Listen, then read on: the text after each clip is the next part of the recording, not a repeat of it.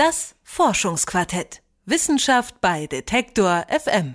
Wenn ich an eine Biologin oder einen Biologen denke, dann sehe ich eine Person, die draußen in der Natur unterwegs ist mit Stift und Schreibblock vielleicht und die Artenvielfalt untersucht. Dieser Mensch sitzt dann da, beobachtet Käfer, Vögel und andere Tiere und protokolliert haargenau, was da zu sehen ist. Seit kurzer Zeit gibt es eine neue Disziplin in der Biologie, die sich den Lebewesen und ihrem Verhalten auf ganz andere Art annähert. Detektor FM-Reporter Max Heke erklärt wie. Ah, der Sound der Natur. Vögel zwitschern, Grillen zirpen, Blätter rascheln, ein Fluss rauscht in der Ferne.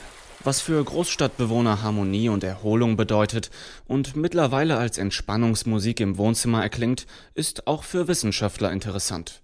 Zum Beispiel für die Biologin Sandra Müller von der Universität Freiburg. Also im Moment arbeite ich an einem Projekt zum Thema Soundscape-Ökologie. Also das ist ein Feld der Ökologie, in dem es darum geht, zu analysieren, wie die unterschiedlichen Geräusche in einer Landschaft, die entweder von Tieren oder von Menschen oder von der unbelebten Natur erzeugt werden, miteinander interagieren und wie man daraus Indizes ableiten kann, die einem etwas über das Ökosystem verraten. Dahinter verbirgt sich eine noch recht junge wissenschaftliche Disziplin, die Soundscape Ecology also die Ökologie der Klanglandschaften. Ihre Geburt verdankt diese Wissenschaft dem Musiker Bernie Krause. Der Amerikaner begann Ende der 60er Jahre damit, Tonaufnahmen im freien Feld zu machen. Ausgerüstet mit Mikros begab er sich in Naturparks, Wälder, unberührte Habitate und nahm die Klänge der Natur auf.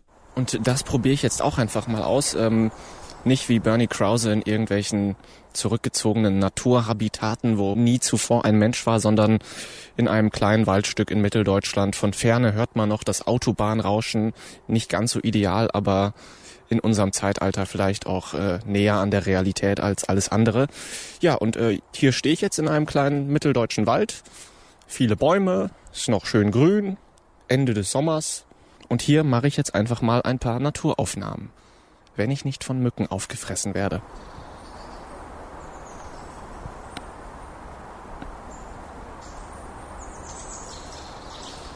Der Musiker Bernie Krause erkannte bei seinen zahlreichen Expeditionen in die Natur, dass die Geräuschkulisse der Tiere keineswegs ein chaotisches Durcheinander war.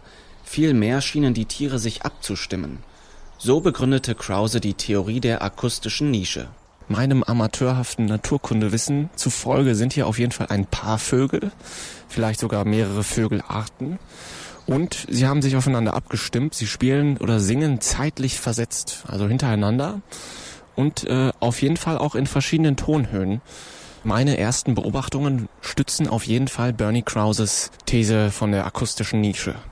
Die Biologin Sandra Müller erklärt, was es damit auf sich hat. Der akustische Raum ist ein Raum, in dem sich unterschiedliche Arten ähm, einnischen müssen.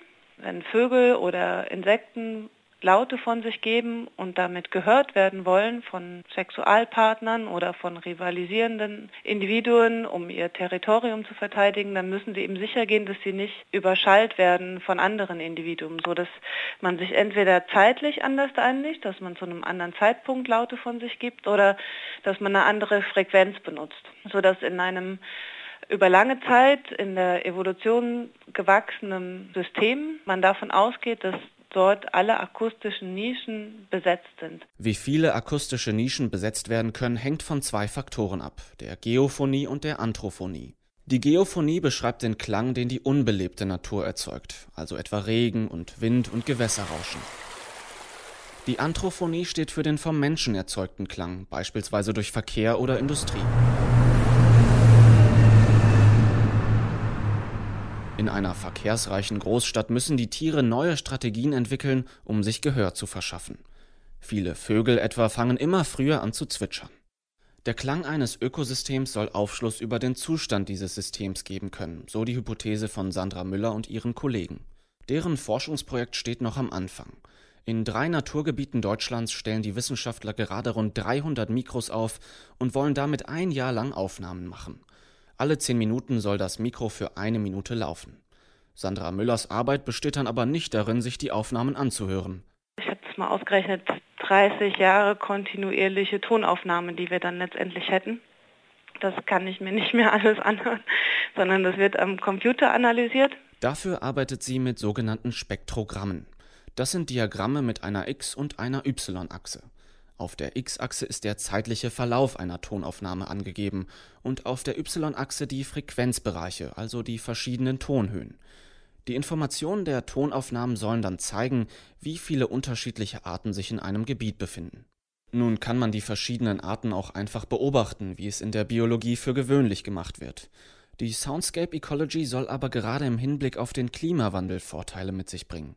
Durch Änderungen der Nährstoffkreisläufe und der Temperatur sind unsere Ökosysteme im Wandel. Und was bedeutet das für die verschiedenen Lebewesen? Eine Analyse der Klanglandschaften könnte hier kostengünstiger und vor allem nicht invasiv sein. So Sandra Müller. Weil ich nicht 10, 15 verschiedene Experten für ihre bestimmte taxonomische Gruppe, also Experten an Käfern, an Vögeln, an Fledermäusen, vor Ort haben muss, die dann die Artendiversität dieser unterschiedlichen organismischen Gruppen aufnehmen. Und ich kann Aufnahmen machen von dem Ökosystem, während gleichzeitig kein Mensch vor Ort ist, der eventuell das Verhalten der Organismen auch beeinflusst. Also ich hänge das Mikrofon auf und dann gehe ich weg und dann ist das System ungestört und wenn ich wiederkomme, kann ich dann die Auswertung machen, wie sich die Natur vor Ort verhält, ohne, ohne dass ein Mensch direkt dabei ist.